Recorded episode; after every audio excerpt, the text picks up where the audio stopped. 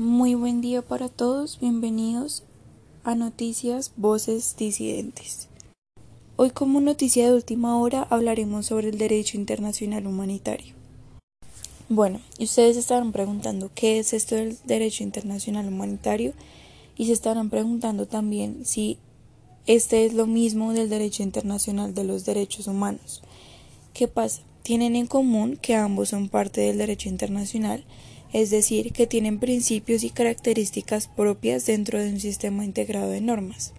Esto implica que a pesar de sus particularidades dentro de cada subtema, las normas son creadas por los mismos mecanismos o fuentes tanto convencionales como consuetudinarias. Asimismo, la violación de cualquiera de sus normas hace cooperativas las reglas de derecho internacional general relativas a la responsabilidad internacional tanto de estados como de individuos. Em, estando regulados hoy día tanto los derechos humanos como el DIH por el derecho internacional, ambos subtemas tienen en esencia a limitar o restringir las facultades propias del Estado que hacen a su soberanía. Esos límites a la soberanía estadual se concentran en el en la necesaria protección del individuo frente a actos arbitrarios del Estado que menoscaben derechos de los individuos o que les infrinjan sufrimientos innecesarios. El objetivo primordial de los derechos humanos está directamente relacionado con el goce de las libertades y garantías individuales del ser humano y con su bienestar y protección en general. Por su parte, el objetivo del central del DIH se relaciona con la protección de vida a las víctimas de los conflictos armados. Bueno, me imagino que nuestros oyentes también se preguntarán cuáles son los orígenes de los derechos humanos. Em, los derechos humanos se gestaron en el orden interno de los estados, aparecen hoy día reconocidos en los sistemas jurídicos nacionales, incluso con rango constitucional. Los derechos humanos continúan siendo materia regida e implementada primordialmente por cada Estado.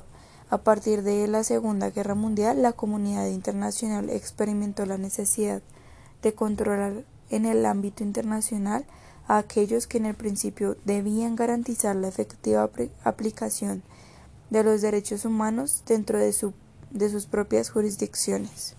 En reiteradas ocasiones fue el propio Estado quien debió garantizar y proteger los derechos y garantías de los individuos reconocidos en su jurisdicción doméstica, eh, terminaba siendo el violador sistemático de estos derechos.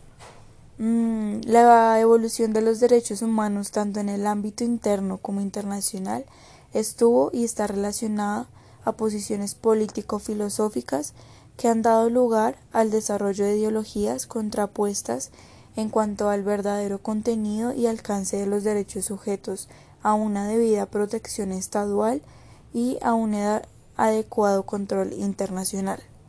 Ya como nuestros oyentes saben qué es el derecho internacional humanitario y sus conceptos más básicos, pasaremos a la noticia de última hora. Más de 700 presuntas violaciones al DIH en Colombia el Comité Internacional de la Cruz Roja presentó su informe anual de actividades en Colombia, donde indica que en el 2010 documentó 768 presuntas violaciones al derecho internacional humanitario, incluidos casos de homicidio, amenazas, desapariciones y ocupación de bienes civiles.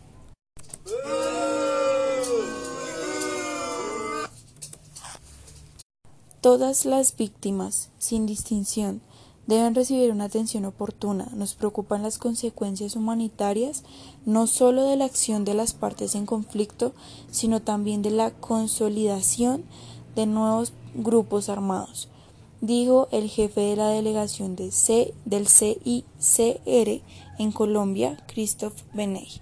Si bien la situación mejoró en algunas zonas, la población de varios departamentos del país sigue sufriendo las consecuencias de las acciones y los enfrentamientos armados. Muy interesante el discurso que nos brinda Christoph Beney. Pero ¿qué pasa? Se presentaron casos de violación sexual, reclutamiento de menores, infracciones contra la misión médica y contaminación por armas.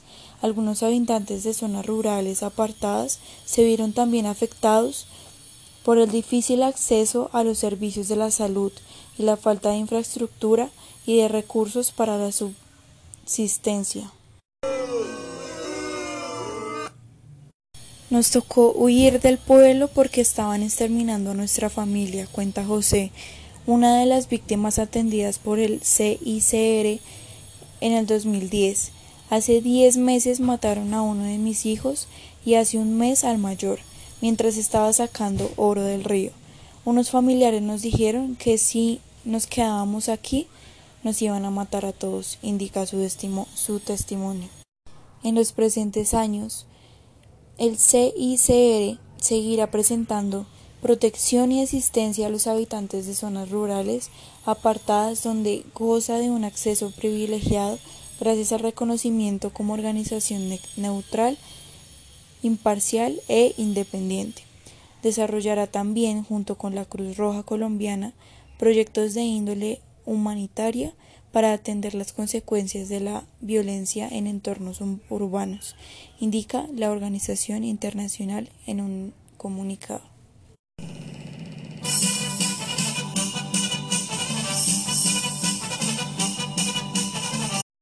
Esperamos que el CICR siga prestando esta protección y claramente eh, quedamos con la duda de si esto se seguirá presentando y si estos casos se seguirán presentando.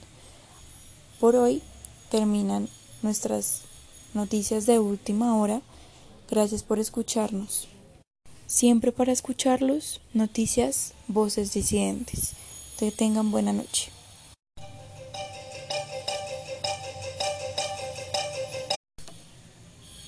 Noticias disidentes, luchamos por un cambio. Noticia dirigida por Paula Méndez.